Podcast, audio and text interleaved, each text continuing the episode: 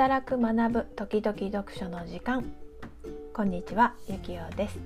日々の生活で気づいたことを働く学ぶ読書の3つのテーマでノートで配信していること。プラスその時気づいたことや感じたことを音声でお届けしています。今回は読書をテーマにお届けしたいと思ってるんですけれども、まあ、最近ですねいろんなニュースが飛び交っている中、まあ、気持ちが落ち着かないなと感じる方多いんじゃないかなと思います、まあ、私もその一人なんですけどそんな気持ちの状態でですねちょっとなんかいいヒントを得ることができないかなと思って手に取った本を今回ご紹介したいなと思ってます、まあ、辛い時とかあと先が見えない時こそ自分で考えて決めることってとっても大切ですよね。まあ、なぜなら自分で考えて決めることで辛いことからも先が見えない状態からも脱出できるからです。まあ、改めてですね自分で考えることや決めることが大事だなぁと気づかせてくれたのが今回ご紹介したい本「えうまくいっている人の考え方」になります。これですね、えーと、出版が2013年なんですけれども今回読んだのは「うまくいっている人の考え方完全版」っていうやつで、えー、うまくいっている人の考え方という本とうまくいっている人の考え方発展編を1冊にまとめたものになっています。これですねまあ私本を読む時前書きとか、まあ、後書きとか先に読むんですけどそそこに本書の使い方っていうのがあったんですね。でここにですね週に1項目ずつ1年間にわたって取り組んでいくとかあなたの状況に合った項目を見つけて取り組むとかいろいろなパターンがありますということで書いてありました。なので今回は私の状況に合った項目を見つけて読んでみることにしたんですね。で今回私の状況に合うなと感じた項目それは31番の「自分で考え自分で決める」です。まあ、特に私あの自分で考えて決めるっていうところを意識している時が多いので、まあ、余計気になったのかなとも思ってます。でここにはですね決断を誰かに代行してもらうことは得策ではないということが書かれています。でその得策ではない理由が3つあってそのうちですね著者の方が一番大事だとしている理由があなたの人生を他人の決断に委ねてはいけないのは他人に決断を代行してもらっていると自分で決断する習慣が身につかなくなるからだ。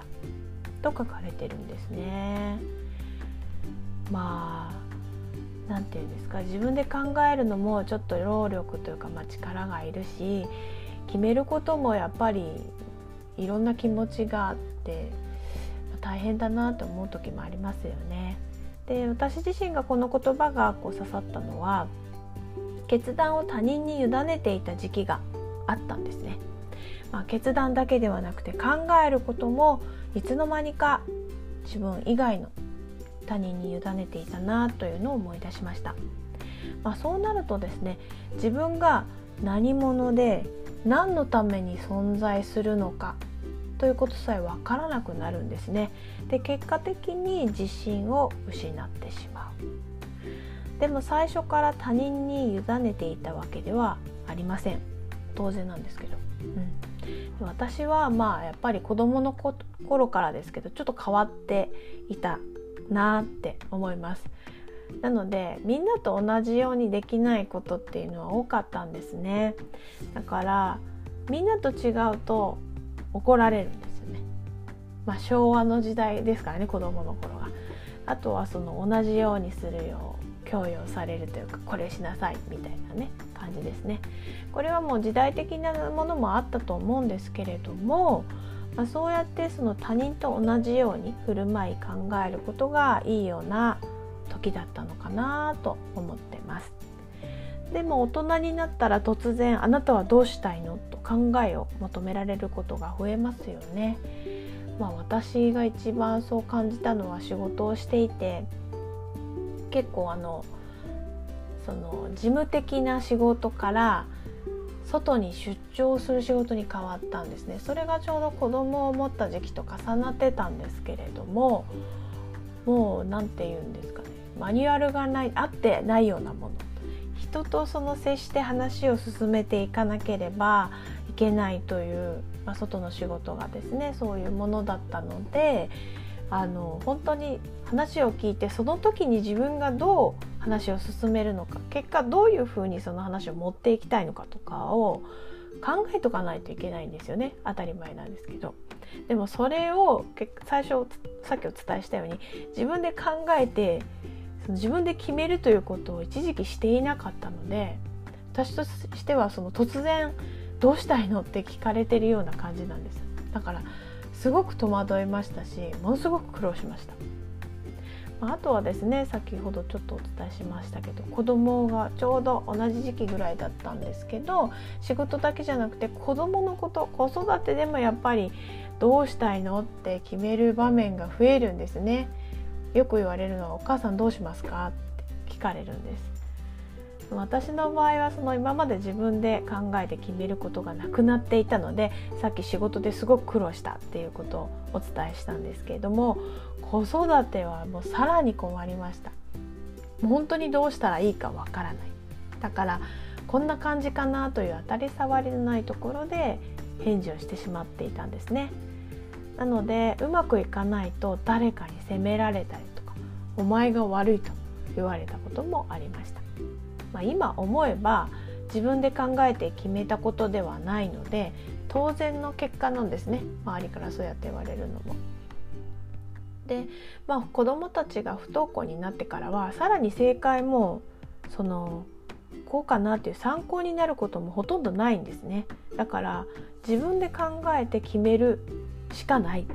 もうそれ一択みたいな状況になりました。だから本当に日々考えて考えるだけじゃダメなんですね。結局自分が変わるだけじゃなくて子どもたちの様子を見ながら子どもたちのその今に何が必要かとか、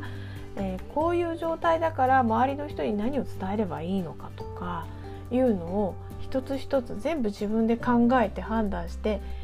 えー、発信していくというか伝えないといけない。そういう連続でした。なのでたくさん失敗しましたし本当に子どもたちに申し訳ないなという思いもしましたし悲しいこともいっぱいありました。で、まあ、今9年目になるんですけどね子どもたちが学校に行けなくなって。で時間はかかったんですけど本当にもうとことん自分で考えて決めるというあの習慣化できたなと思ってます。で自分で決断することは今回本その読んだ本にあるように結果的に自分に自信を持てるようになるんですね。でそれが今その仕事にも生活にも生かすことができていてあうまく回るようになったなっていうことが本当に増えました。でそれは私だけじゃなくて子どもたちも自分がどうしたいのかなっていうのをしっかり考えて決めてそして少しずつですけど行動に移せるようになってきています。私がその昭和生まれなので、まあ、昭和と平成ですねはきっと、まあ、考えずに決断も誰かに委ねた方が生きやすかったのかなと振り返ってみると思います。でも令和、まあ、今ですねは自分で考え決断することが今まで以上に強く求められているって思うんですね。まあ、うまくいっている人の考え方今回読んだ本なんですけれどもこの本を読んで、まあ、自分の人生は自分のものだからこれでよかったんだ。でそんなすがすがしい気持ちと、まあ、笑顔になれる一冊だったなと思っています。今辛いとか先が見えないと感じている方には是非うまくいっている人の考え方完全版ですね。読んでみていただけたらいいかなと思います。ということで今回は読書をテーマにお届けしました。いかがだったでしょうか？ね本当にまだまだあの世の中が落ち着いてないし本当に今変動が大きいですよね。だからこそ、まあ、先が見えないなと感じている人は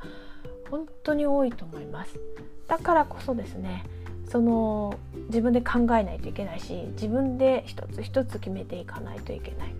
でもなどうしていいかわからないって思うことの方が多いと思うんです。だからこそこのうまくいっている人の考え方は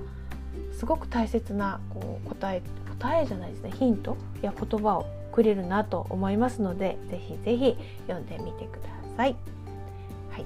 うことでまたノートとポッドキャストで